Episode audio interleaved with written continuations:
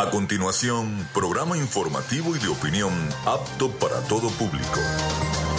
Frecuencia Noticias. Frecuencia Noticias. Con el periodista Felipe López. Infórmate e interactúa. Ya comienza Frecuencia Noticias por Fe y Alegría 88.1 FM con todas las voces.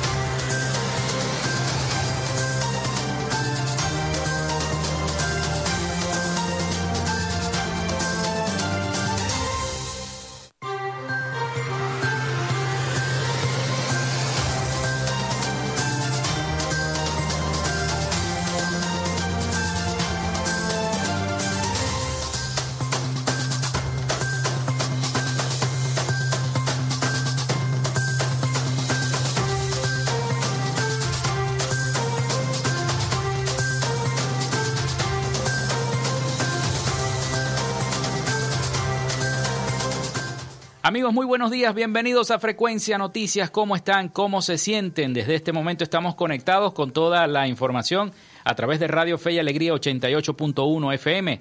Bienvenidos a nuestro programa. Les saluda Felipe López en mi certificado el 28108, mi número del Colegio Nacional de Periodistas, el 10571 en la producción y community manager. Me acompaña como siempre la licenciada Joanna Barbosa, su CNP 16911. En la dirección de Radio Fe y Alegría, Iranía Costa. En la producción general, Winston León. En la coordinación de los servicios informativos, la licenciada Graciela Portillo. Nuestras redes sociales, arroba frecuencia noticias en Instagram y arroba frecuencia noti en Twitter. Mi cuenta personal, arroba Felipe López TV. Llegamos también por las diferentes plataformas de streaming, el portal www.radiofeyalegrianoticias.com y también pueden descargar la aplicación de la estación para sus teléfonos móvil o tablet. Este espacio se emite también en diferido como podcast en las plataformas iVoox, Anchor, Spotify, Google Podcast Tuning y Amazon Music Podcast y además también a través de Radio Alterna Online.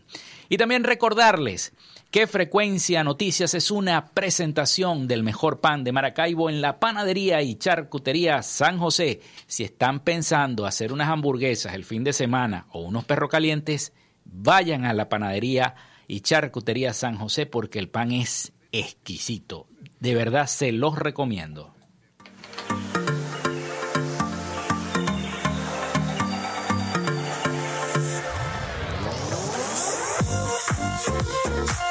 Si estás buscando el mejor pan de la ciudad para tu hogar o piensas en un emprendimiento de comida rápida y necesitas el pan de hamburguesa o perro caliente más sabroso de Maracaibo, en la panadería y charcutería San José te estamos esperando con la mejor atención y el pan más caliente y delicioso.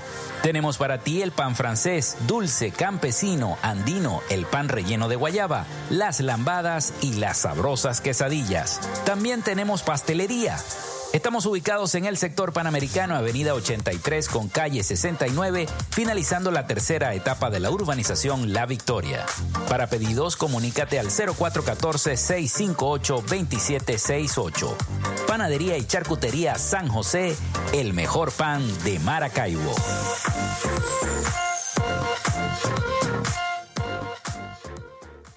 Y también lo hacemos en una presentación de la Gobernación del Estado Zulia y de Social Media Alterna.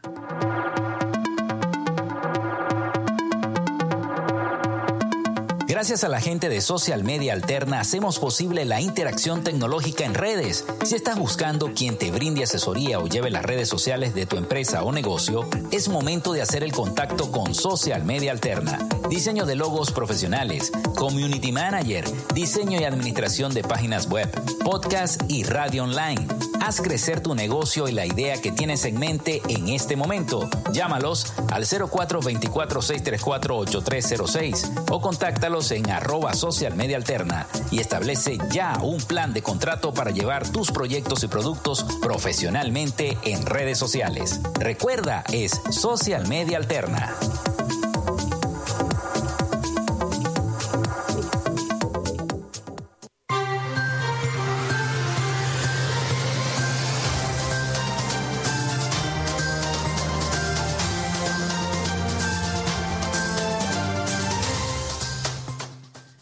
Bueno, recuerden comunicarse a través del 0424-634-8306, a través de la mensajería de texto o WhatsApp. Por allí se pueden comunicar con nosotros e interactuar los problemas que tenga su comunidad.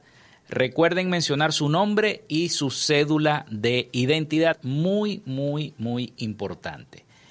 Bueno, hoy es viernes, viernes, comienza el fin de semana, mucha gente a descansar, de tanta cosa y de tanta noticia que se ha generado toda esta semana, este principio del mes de agosto. Vaya que sí se han generado bastantes noticias, ya las estaremos desglosando.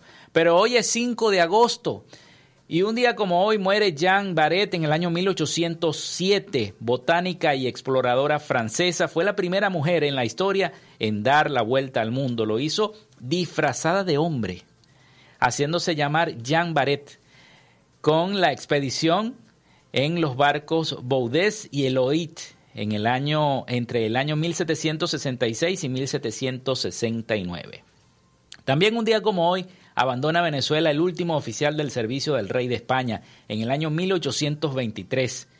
Se tiende el primer cable transatlántico submarino en el año 1858 nace Neil Armstrong en el año 1930, astronauta estadounidense, y fue el primer ser humano en pisar la luna, Neil Armstrong.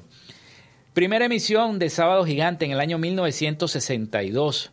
También un día como hoy nace Stanley Rivas, está de cumpleaños en 1971. Un gran futbolista venezolano, fue el primer futbolista venezolano en jugar en Europa en la historia. También se inaugura el Museo de los Niños en Caracas, un día como hoy, pero en el año 1982. Muere Pedro Centeno Vallenilla en 1988, pintor venezolano. Muere Soshiro Honda en el año 1991, ingeniero y empresario industrial japonés, fundador de Honda Motors Company.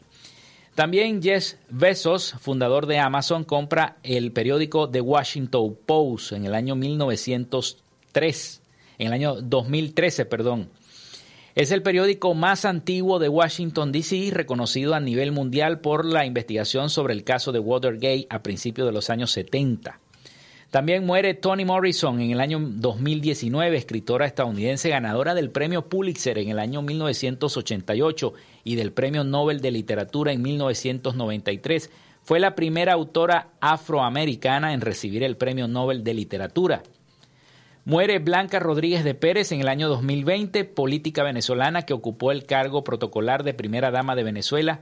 En el año 1992 se enfrentó el intento de golpe de Estado del 4 de febrero, cuando defendió la residencia presidencial La Casona junto a su esposo, el expresidente Carlos Andrés Pérez. Bueno, y un día como hoy también el Fútbol Club Barcelona anuncia que Lionel Messi no continuará ligado al equipo por obstáculos económicos y estructurales que no permitieron cumplir los deseos tanto del jugador como del club. Eso fue en el año 2021, el año pasado. El 8 de agosto Messi da una rueda de prensa agradeciendo por todos los años en el club y asegurando que solo es un hasta luego y no un adiós definitivo. El 10 de agosto firma un contrato con el Paris Saint-Germain por dos años con opción a, uno más y debuta el 29 de agosto con el dorsal 30, el primer número que usó con el Fútbol Club Barcelona. Así que ya Messi va a cumplir un año en el Paris Saint-Germain luego de que se despidiera del Barcelona. Bueno, esas fueron las efemérides del día de hoy. Vamos con las noticias, porque Evidentemente el sector educativo sigue siendo noticia y las protestas parece que se han prendido en todo el país. Miles de trabajadores activos y jubilados del sector educativo de Venezuela volvieron a las calles para exigir la restitución de beneficios salariales, así como el respeto a su contratación colectiva, en la que fue la cuarta manifestación convocada por el gremio en las últimas dos semanas. Pero en Caracas he visto grandes manifestaciones a los alrededores del Ministerio de Educación. Una situación que se repite ya en todos los estados en ocasión.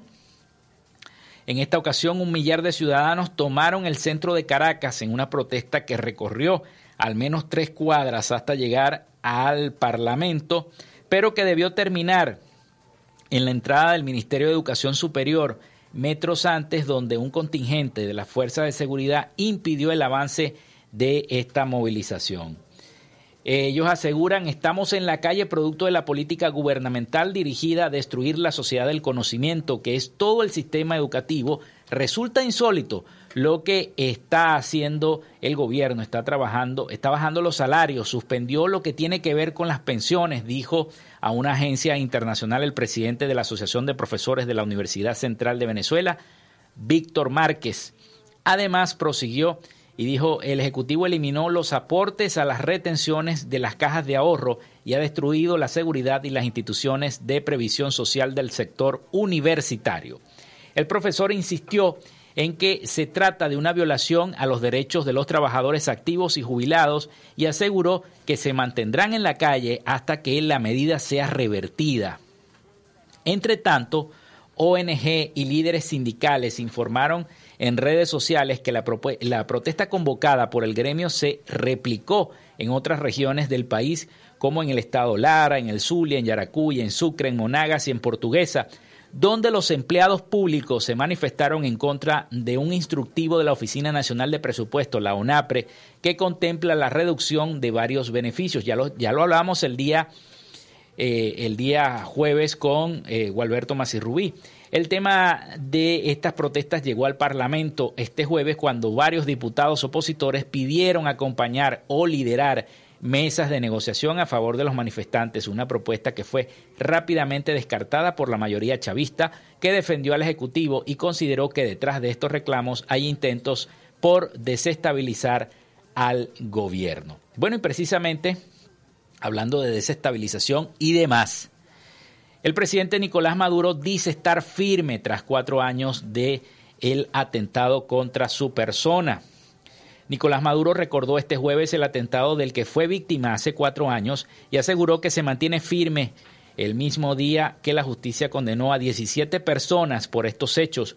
Después de cuatro años, el día en que los enemigos atentaron contra la paz de Venezuela, seguimos firmes, unidos, conscientes y en pie de lucha, expresó Maduro en su cuenta de Twitter, en la que compartió una crónica de aquel 4 de agosto del año 2018, cuando unos artefactos explotaron cerca de él en un acto militar en Caracas. Durante esta jornada, el Parlamento venezolano de contundente mayoría oficialista, aprobó una declaración de repudio al intento deplorable de magnicidio en grado de frustración contra el presidente Nicolás Maduro.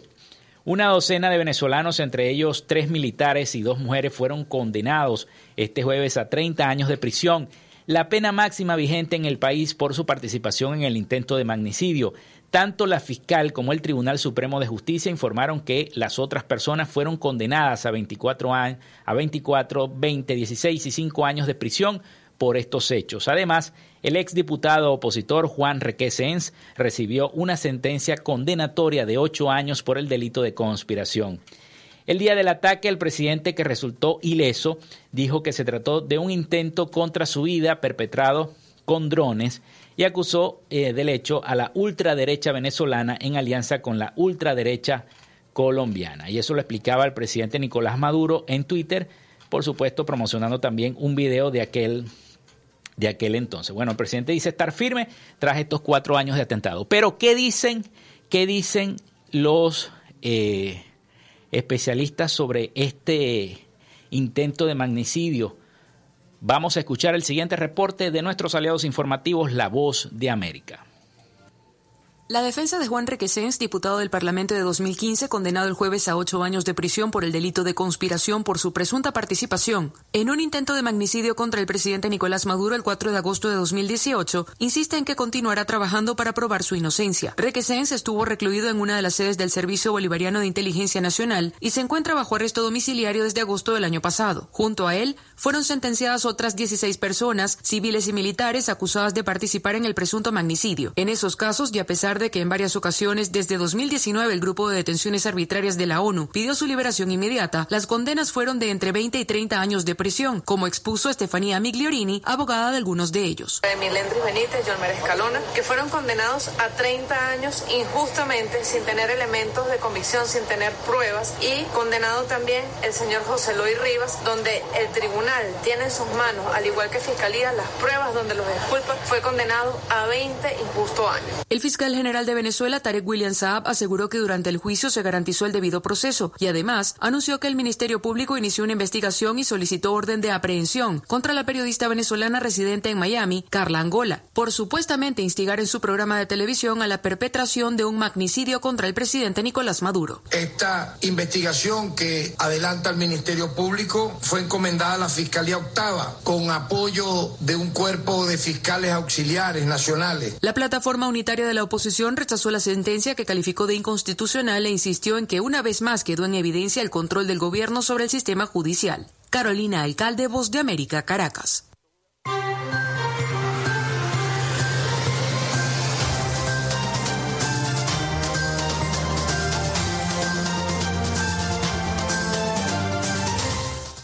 Vamos a la pausa y ya regresamos con más información acá en Frecuencia Noticias.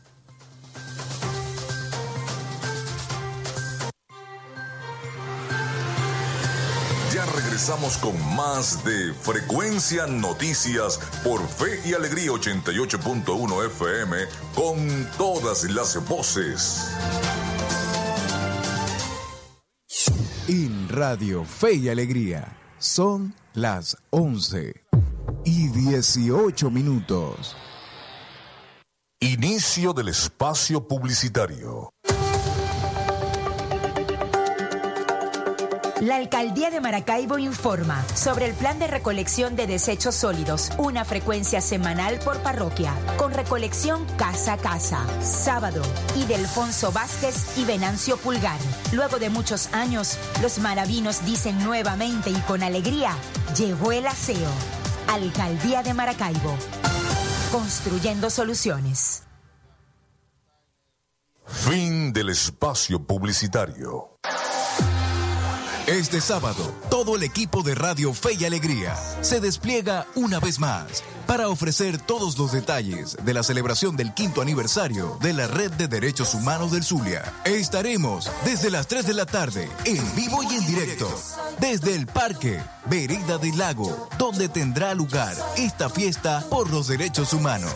Este sábado 6 de agosto, sintoniza nuestra transmisión por Radio Fe y Alegría Noticias.com y Fe y Alegría 88.1 FM con todas las voces.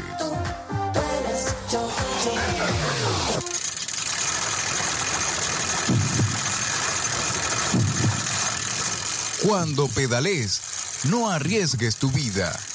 Al usar la bicicleta, prioriza el uso del casco, rodilleras, coderas, chalecos reflectivos y luces. Este es un mensaje de Ciclovía San Francisco y Radio Fe y Alegría.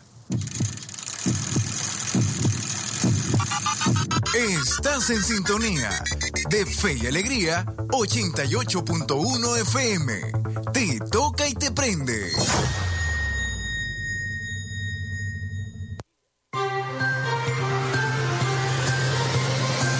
Escuchas Frecuencia Noticias por Fe y Alegría 88.1 FM con todas las voces.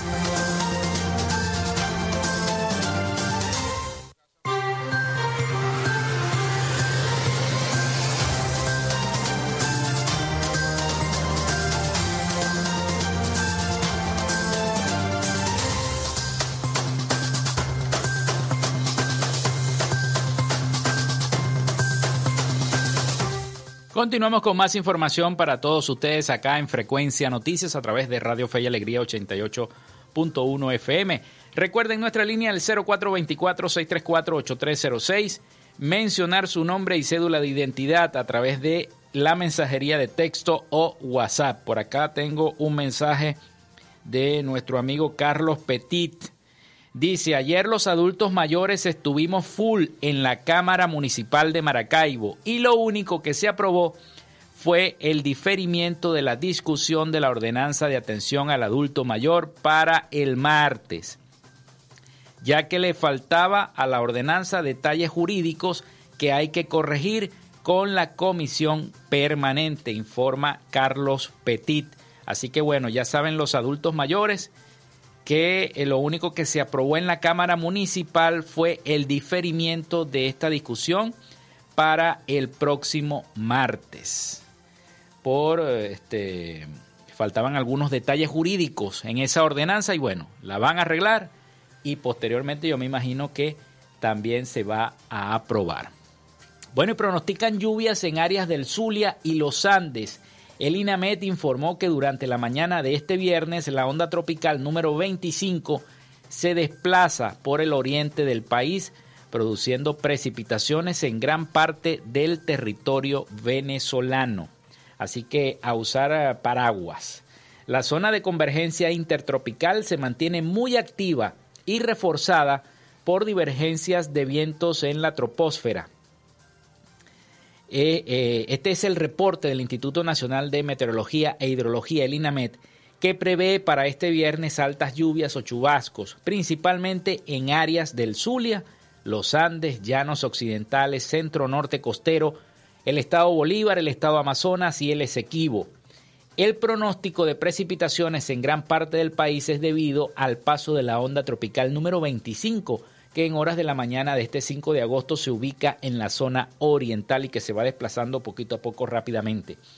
El instituto informó que se mantienen las temperaturas máximas cercanas a los 37 grados centígrados en Falcón y temperaturas mínimas en la madrugada con 12 grados centígrados en zonas montañosas de Mérida, que va a ser frío allá. Así que los amigos que nos escuchan en esas zonas a través del streaming o si les llega la señal abierta de Radio Fe y Alegría, bueno, ya saben que les va a hacer mucho, mucho frío. Y siguiendo con más noticias, y esta vez en política, la presidenta de Encuentro Ciudadano, Delsa Solórzano, dijo que seguramente habrá más personas que se postulen a las elecciones internas de la oposición para la candidatura presidencial, por lo que no ve posible que haya algún electo con 50% de los votos. Delsa Solórzano, presidenta de Encuentro Ciudadano, reiteró que respalda las elecciones primarias sin el Consejo Nacional Electoral. Y fíjense, es la segunda mujer que lo dice. La primera fue María Corina, ahora lo está diciendo Delsa Solórzano.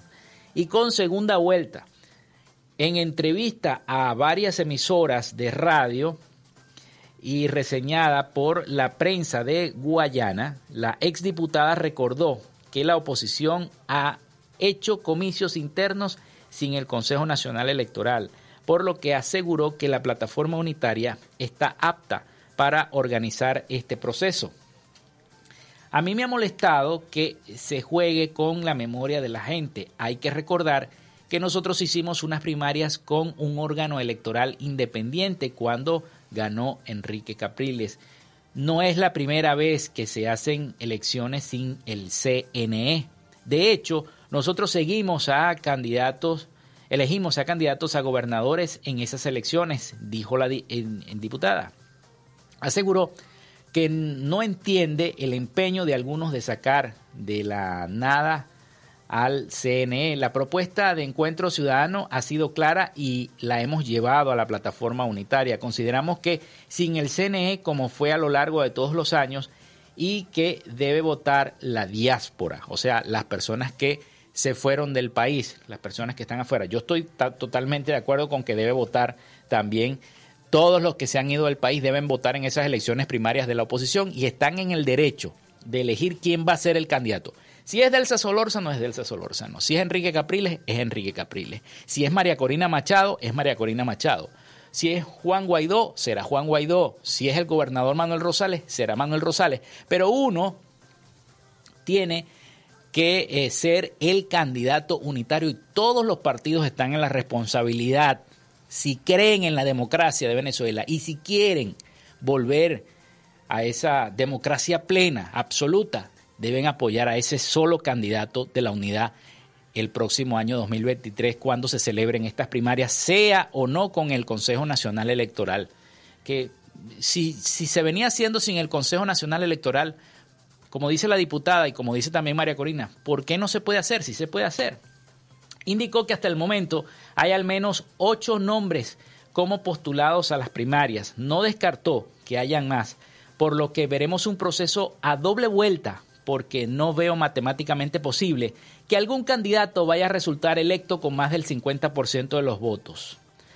Así que eso lo dice Delsa Solórzano, quien dice que participará en las primarias solo con segunda vuelta. Debería haber segunda vuelta en las primarias, expone la exdiputada Delsa Solórzano, quien además es presidenta del partido Encuentro Ciudadano. Bueno, es la, es la situación, es la discusión que ella lo hace.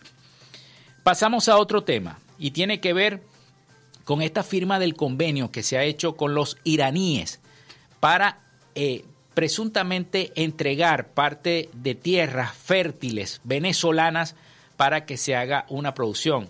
Forma parte de un acuerdo que se firmó entre el presidente Nicolás Maduro y el gobierno de Irán. Pero ¿qué opinan los expertos sobre esto? ¿Se está entregando o no se está entregando el territorio? Vamos a escuchar el siguiente reporte de nuestros aliados informativos, La Voz de América.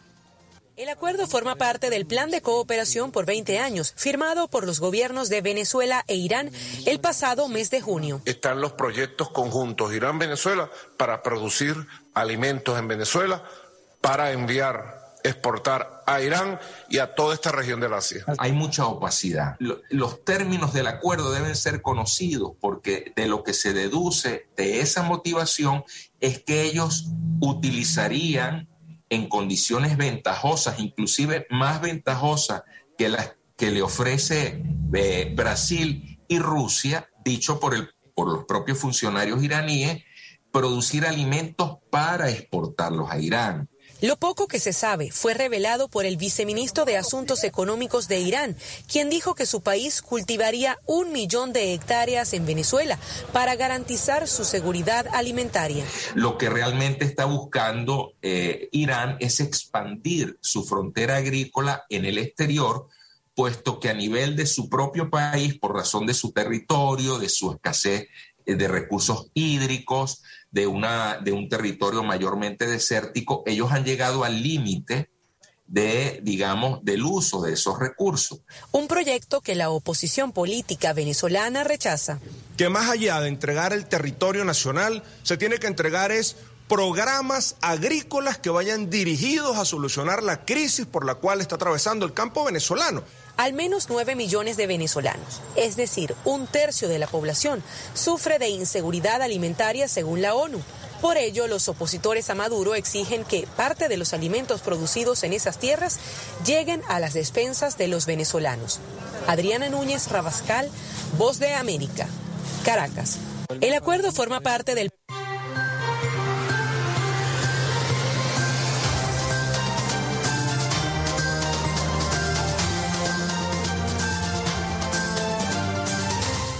Bueno, ahí tenemos entonces ese reporte de nuestros aliados informativos, La Voz de América, aliados de nuestro programa Frecuencia Noticias. Bueno, son las 11 y 29 minutos de la mañana. Vamos a la pausa porque ya viene el avance nacional de Radio Fe y Alegría, así que ya volvemos con más información. Quédate con nosotros. Ya regresa Frecuencia Noticias por Fe y Alegría 88.1 FM con todas las voces. En Radio Fe y Alegría son las 11 y 30 minutos. Radio Fe y Alegría Noticias. La información al instante, en vivo y en caliente. A esta hora les informamos que este sábado 6 de agosto se llevará a cabo el quinto aniversario de la Red de Derechos Humanos del Estado Zulia. Nuestro compañero Antonio Atencio con los detalles.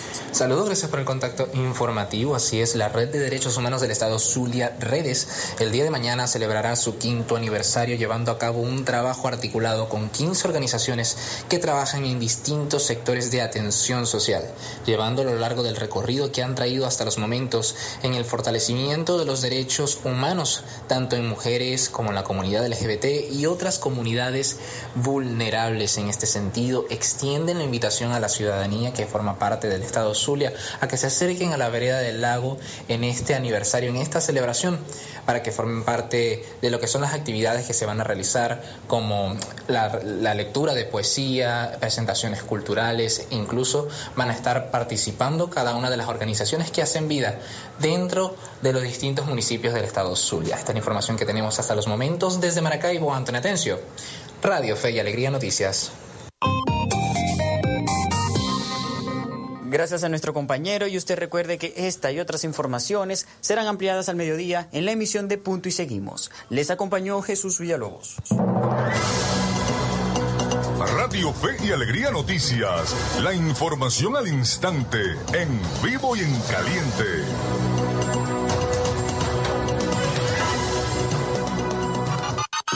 Escuchas Fe y Alegría 88.1 FM. Te toca y te prende.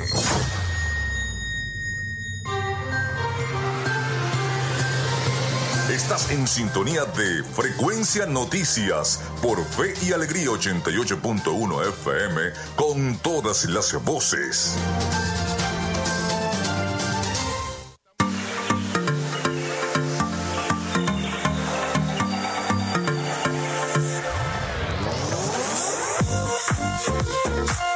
Si estás buscando el mejor pan de la ciudad para tu hogar o piensas en un emprendimiento de comida rápida y necesitas el pan de hamburguesa o perro caliente más sabroso de Maracaibo, en la panadería y charcutería San José te estamos esperando con la mejor atención y el pan más caliente y delicioso.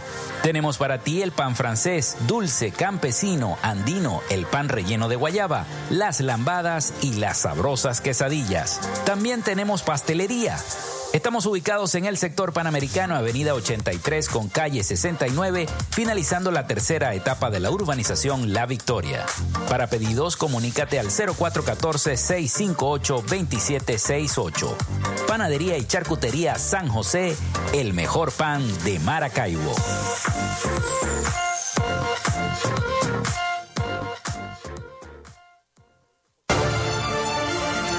En el esfuerzo y la dedicación para cumplirle a los zulianos en sus necesidades más urgentes. Acompañamos el sentido de pertenencia del pueblo zuliano con programas sociales que fortalecen la salud de la gente.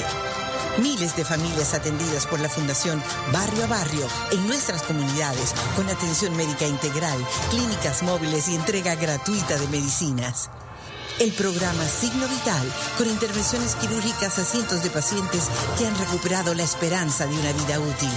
El programa Con Buenos Ojos, entregando miles de lentes correctivos para ver el futuro con alegría. Cada mes, 150 mil exámenes de laboratorio y química gratuitos en los centros hospitalarios y clínicos ambulatorios en todo el estado. Un esfuerzo indetenible para avanzar con todos los zulianos hacia una vida mejor. Gobernación del Zulia.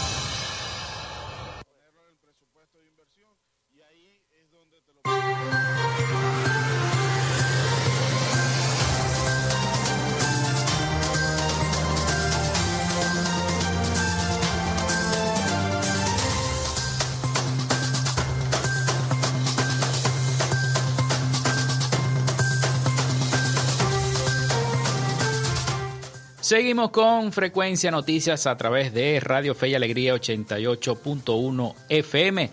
Recuerden nuestra línea el 0424-634-8306 para que se comuniquen con nosotros y estemos interactuando con sus comunidades. Recuerden mencionar su nombre y cédula de identidad. También estamos a través de arroba frecuencia noticias en Instagram y arroba frecuencia noti en Twitter llevándoles entonces también a, través de allí toda la información. Bueno, mucho se ha dicho del daño ambiental que se le ha hecho al eh, ecosistema venezolano. Ya vimos que eh, años, el año pasado también hubo varias denuncias que eh, se hacían con respecto a la, violación de todo el ecosistema ambiental de nuestro país. Pero algo está pasando en la isla La Tortuga. La isla La Tortuga es una de las islas más visitadas por los turistas, por extranjeros que vienen al país, no solamente por la belleza de sus playas que son color turquesa, es una belleza la isla La Tortuga, sino también por la variedad de ecosistemas, de especies marinas que se encuentran en esas aguas de esa isla. Pero hoy, en este momento, el gobierno ha anunciado un proyecto muy ambicioso de hacer allí este, una especie de resort, de que tenga canchas de golf, de que tenga eh, eh, un puerto para, para que lleguen los cruceros, etc. Todo eso es entendible por el tema de que se genera más turismo y se genera más eh, producción de dinero. Pero el problema está en que eso afecta el ecosistema marino y el ecosistema de esas especies que son únicas en el mundo y que se encuentran en Venezuela. Así que vamos a escuchar el siguiente reporte sobre esta situación de este ambicioso proyecto turístico que amenaza el ecosistema de la isla La Tortuga. Blancas arenas, aguas turquesas, una diversidad de 24 especies de aves y un refugio de tortugas marinas son algunos de los atributos de la isla La Tortuga en el Caribe venezolano. Un territorio casi virgen en el que el gobierno planea levantar un desarrollo turístico para atraer la inversión extranjera. El proyecto virgen, ecológico, más importante del mundo entero está aquí en el Caribe venezolano. Pero construir 10 hoteles de lujo, campos de golf, aeropuerto y puerto en un territorio de 25 kilómetros de largo por 10 de ancho no está bien visto por algunos ambientalistas.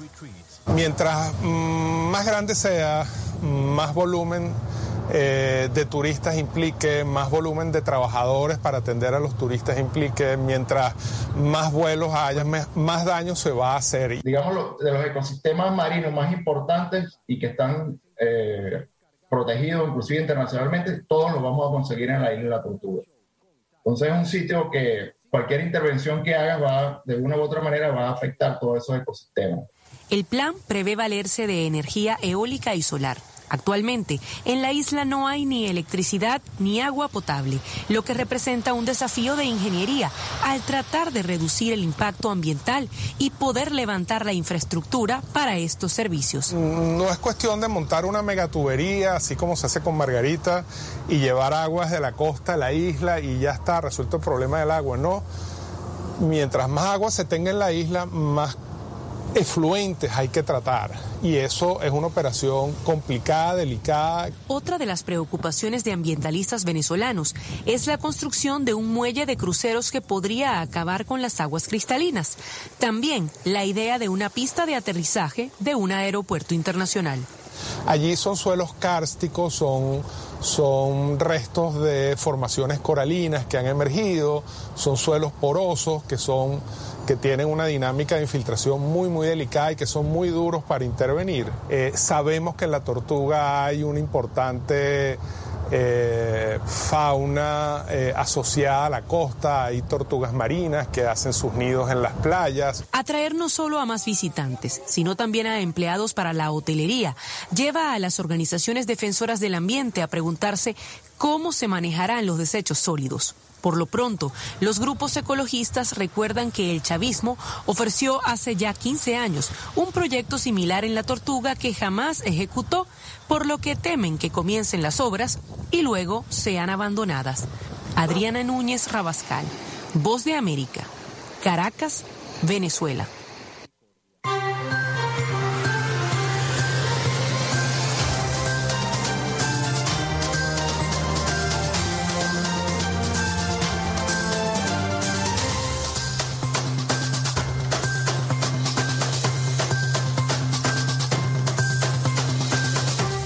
Bueno, es una situación bastante delicada lo que se vive y con el anuncio que hizo el presidente Nicolás Maduro sobre este proyecto, este megaproyecto en la isla de la Tortuga, porque ya los ambientalistas lo han denunciado. Esto va a afectar a las especies marinas y a las tortugas que son únicas en el mundo y que se encuentran precisamente en esa isla.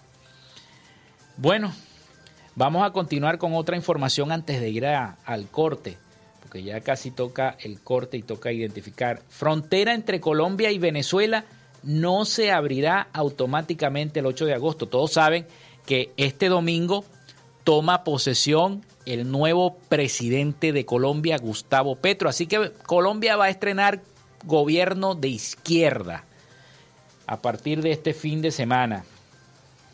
Álvaro Leiva Durán, canciller del presidente electo Gustavo Petro, aclaró el jueves que la frontera entre Colombia y Venezuela no se va a abrir el próximo 8 de agosto. No es automático, hay que intercambiar embajadores y demás, pero se debe hacer definitivamente, afirmó a los medios de comunicación luego de terminar una reunión con el nuncio apostólico de Colombia. Tras el viaje de Leiva a la frontera donde se encontró con su homólogo venezolano Carlos Faría, se habló de una posible reapertura de la frontera el mismo día de la posesión de Gustavo Petro. Sin embargo, el futuro ministro de Relaciones Exteriores explicó que el proceso se dará de forma gradual conforme que se vaya avanzando con el diálogo en Venezuela. Hay que normalizar las relaciones con el vecino país, un total de 2.200 kilómetros de frontera.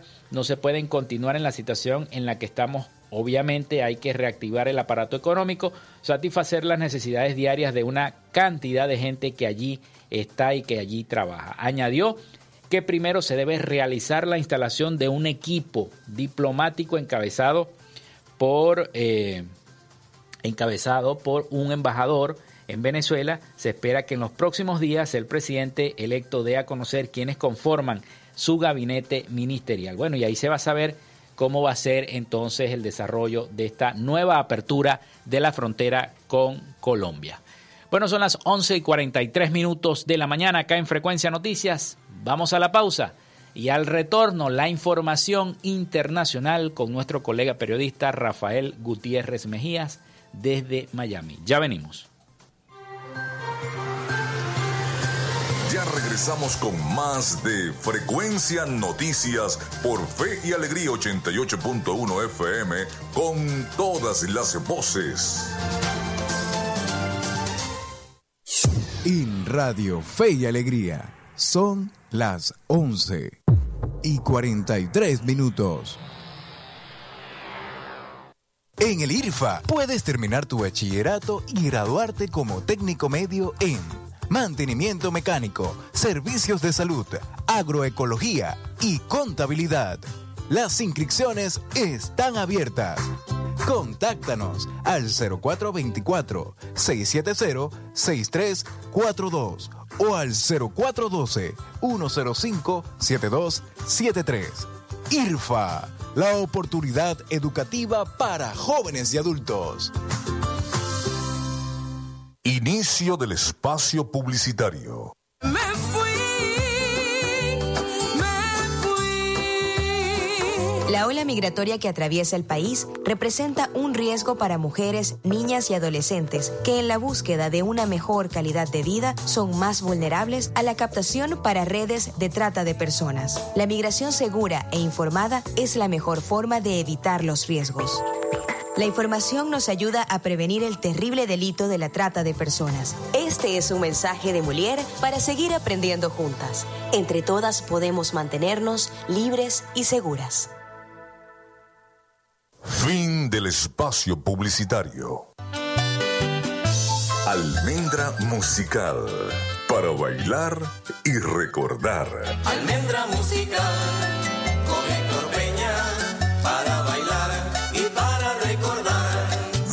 siente con nosotros la música del ayer y hoy en Almendra Musical, con las canciones de un tiempo que jamás se olvida.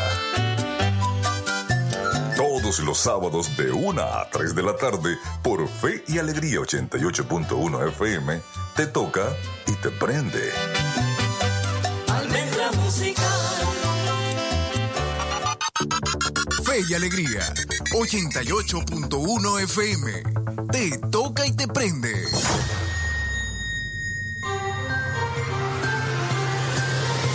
Estás en sintonía de Frecuencia Noticias por Fe y Alegría 88.1 FM con todas las voces.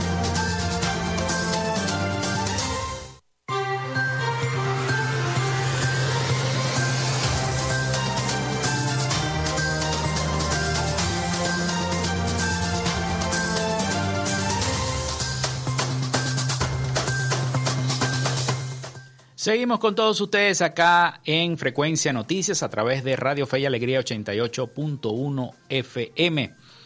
En este último segmento ya de nuestro programa. Bueno, y falleció en España el sacerdote jesuita Michael de Viana, eh, quien fue férreo opositor al oficialismo venezolano. Debió salir del país en el año 2006, recuerdo yo, por sus críticas contra el gobierno de aquel entonces del fallecido presidente Hugo Chávez Frías. Hace cuatro años a, aseguró en una entrevista que estaba amenazado y que había dado luz verde para inculparlo por una conspiración y por eso se había ido, se había retirado el padre. El sacerdote jesuita y profesor universitario Michael de Viana falleció este viernes 5 de agosto en Bilbao, España, a los 69 años de edad. Su sepultura está programada para el domingo a las 10 y 30 de la mañana en Loyola y a las 12 y 30 se realizará una misa en su honor en la iglesia del Colegio Jesuita. La información la confirmó su hermano José de Viana, expresidente de Hidrocapital, en su cuenta de Twitter. Mi hermano, el padre Michael de Viana, esta noche descansa en la paz del Señor. Agradecemos a Dios por haberlo tenido muy cerca en toda nuestra vida. Fue un férreo opositor al chavismo. Es que precisamente Michael encaró sin temor al chavismo y debió salir de Venezuela en el año 2006 por sus críticas contra el fallecido presidente Hugo Chávez, aseguró hace cuatro años en una entrevista a un medio independiente. Luego de sus críticas hechas en 2018, este, precisamente por el presidente Nicolás Maduro, de Viana, doctor en teología y filosofía, además afirmó que la Iglesia de Venezuela es de las pocas instituciones que puede presentarse con la cara limpia, decía el sacerdote, y aseguró que tendrá un gran papel en la transición del país que a su juicio está desmoralizado. Va a necesitar una reacción espiritual profunda, manifestó el padre ante las agresiones verbales del oficialismo. Así fue. Bueno, entonces muchas reacciones se han dado en las redes sociales por el fallecimiento del padre. Usuarios en Twitter lamentaron el fallecimiento del padre Michael de Viana, nacido en 1953 en la parroquia Santa Rosalía de Caracas y que tuvo que exiliarse en España. Miguel, Miguel Enrique Otero, presidente editor del Nacional, dijo una gran persona y amigo. Laureano Márquez, humorista, dijo con pesar, recibimos la noticia de la partida de nuestro querido amigo el padre Michael de Viana que el Padre lo reciba con el, con el mismo amor que Él le brindó a todos en su vida ejemplar y comprometida. Nos duele su partida, dijo el humorista Laureano Márquez sobre el fallecimiento del Padre Miquel de Viana. Bueno, son las 11 y 50 minutos de la mañana.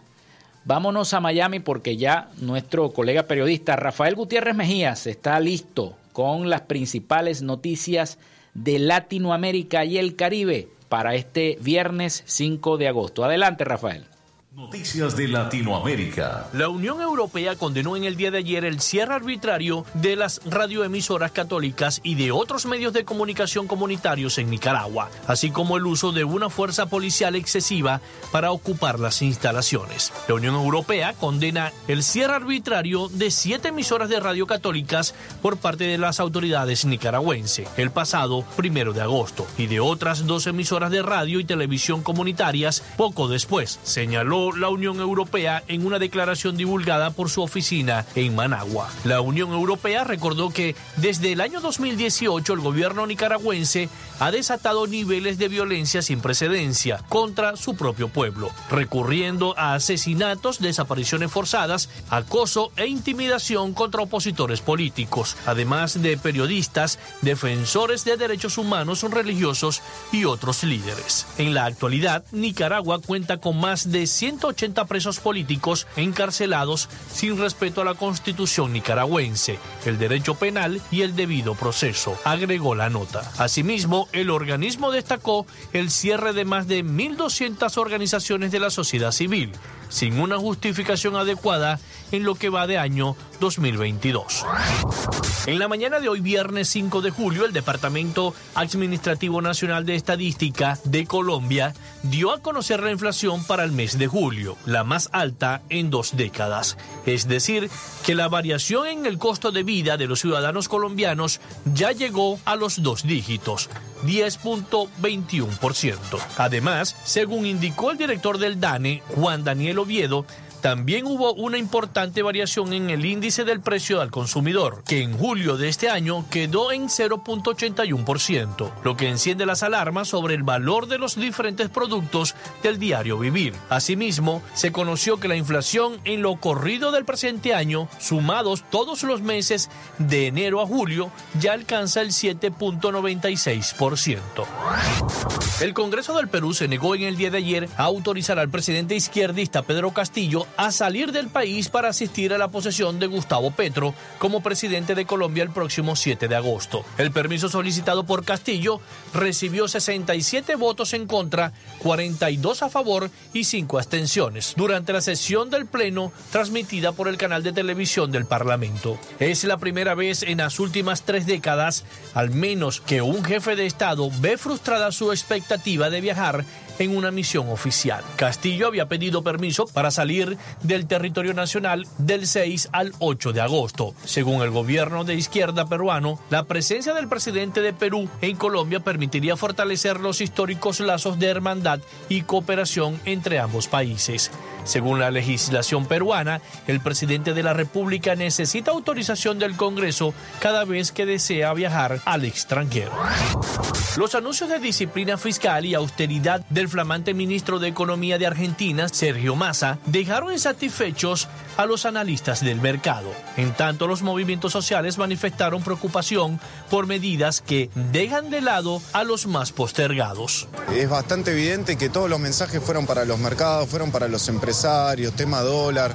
No hubo un solo anuncio de medidas sociales cuando tenemos un 40% de pobreza, una inflación que alcanza el 90%. En sus primeras declaraciones como ministro, Massa ratificó la noche del jueves la meta de reducción del déficit fiscal a 2.5% del PIB este año, acordada con el Fondo Monetario Internacional, y se comprometió a frenar la emisión monetaria y a limitar los costosos subsidios a los servicios públicos. Para mí no, esto no resuelve nada. Eh, quieren, depositar todo el esfuerzo de los argentinos en una persona como si fuera a resolver algo y para mí no es así. Eh, tienen que tomar medidas que son más de fondo, estructurales de la Argentina. También anunció incentivos a los exportadores para aumentar las ventas al exterior y generar ingresos de divisas que por vía impositiva fortalezcan las reservas internacionales del Banco Central, hoy en niveles críticos. Hasta acá nuestro recorrido por Latinoamérica para Frecuencia Noticias con el CNP 12562, Rafael Gutiérrez. Noticias de Latinoamérica.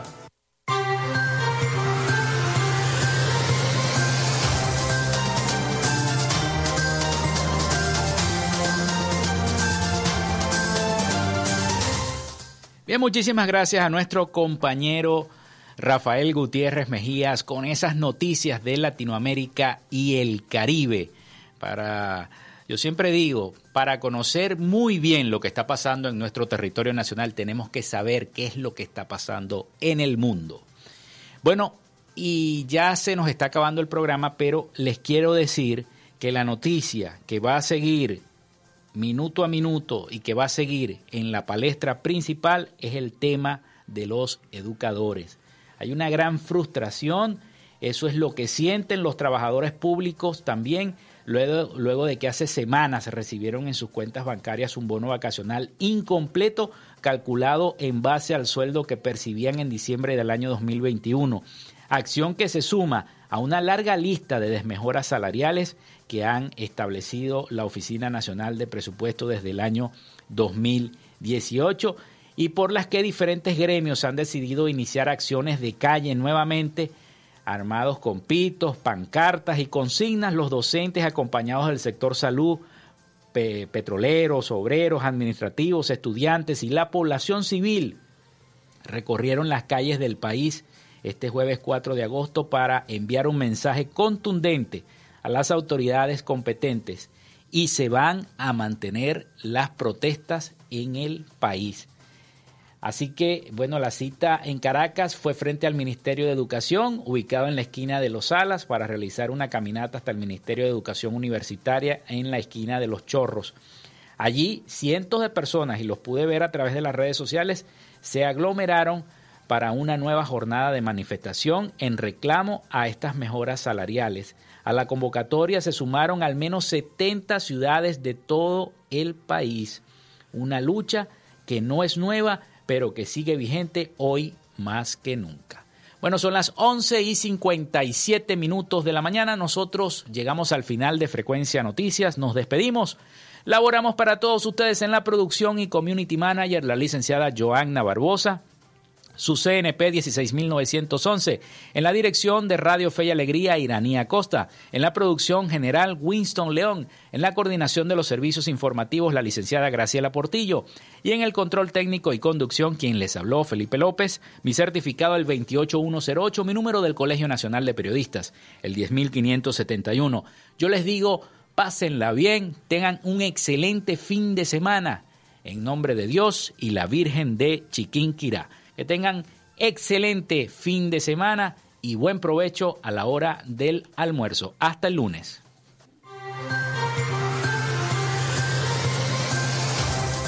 Frecuencia Noticias fue una presentación de Panadería y Charcutería San José, el mejor pan de Maracaibo. Están ubicados en el sector panamericano, Avenida 83 con calle 69, finalizando la tercera etapa de la urbanización La Victoria. Para pedidos, comunícate al 0414-658-2768. Gobernación del Estado Zulia. Social Media Alterna. Si necesitas una página web, un community manager o un logo profesional, haz crecer tu negocio y la idea que tienes en mente en este momento. Llámalos al 0424-634-8306 o contáctalos en arroba social media alterna. Frecuencia Noticias.